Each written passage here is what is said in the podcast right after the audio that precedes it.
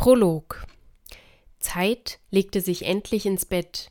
Die Stunden dieses Tages waren unmöglich an einem Abend zu überdenken, geschweige denn aufzuschreiben.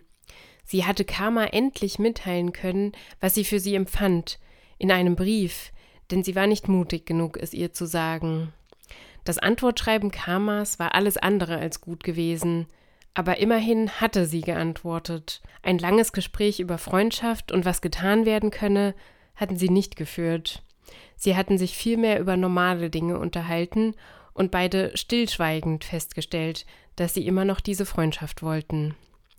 Dann hatten sie die Wünsche und Wiedersehenspläne von Schicksal noch einmal neu interpretiert. Eine Umarmung und dann zwei unterschiedliche Blicke nach vorn, um die geplanten neuen Wege einzuschlagen. So war der Abschied gewesen. Karma studierte an der Akademie für spirituelle Instanzenbildung und lebte ihr Leben. Zeit selbst würde ihr eigenes Leben an der Hochschule für physikalische Instanzengrößen in Angriff nehmen. Hoffentlich. Bald würde es genug zu tun für sie geben und damit genug Ablenkung von den Gedanken an ihre beste Freundin. Nur das später machte ihr Angst, wenn sie sich wieder eingelebt hatte, wenn alles nicht mehr neu und aufregend war, sondern halt normal und langweilig. Dann würde wahrscheinlich die Grübelei wieder anfangen, die zu nichts führen würde, außer Traurigkeit, und mit der Zeit immer sehr verschwenderisch umging. Selbst Dinge, auf die sie sich sonst absolut konzentrieren konnte und die sonst jegliche Gedanken ausschlossen, wurden von den Erinnerungen an Karma unterbrochen. Zum Beispiel das Üben der halbjährlichen Zeitumstellungsanpassung und die Unterscheidung der Zeitzonen auf der Erde. Das konnte nicht so weitergehen. Sie betrachtete den Zeitstein, den ihr Karma letztes Jahr zur Instanzenweihnachtsfeier geschenkt hatte, und rollte ihn in der Hand auf und ab.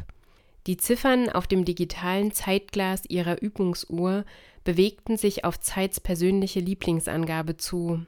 Sie hatte die Regel aufgestellt, dass Menschen sich in dem Augenblick, in dem auf einer digitalen Uhr Stunde, Minute und Sekunde die gleiche Zahl zeigten, etwas wünschen durften. In dem Moment, wo nun die Zahlen 22, 22, 22 auf ihrer eigenen Uhr erschienen, schloss sie die Augen, glitt mit ihren Zeigerfingern über ihren Uhrenkörper und drückte auch die Übungsuhr fest. Hatte es in diesem Moment draußen geblitzt?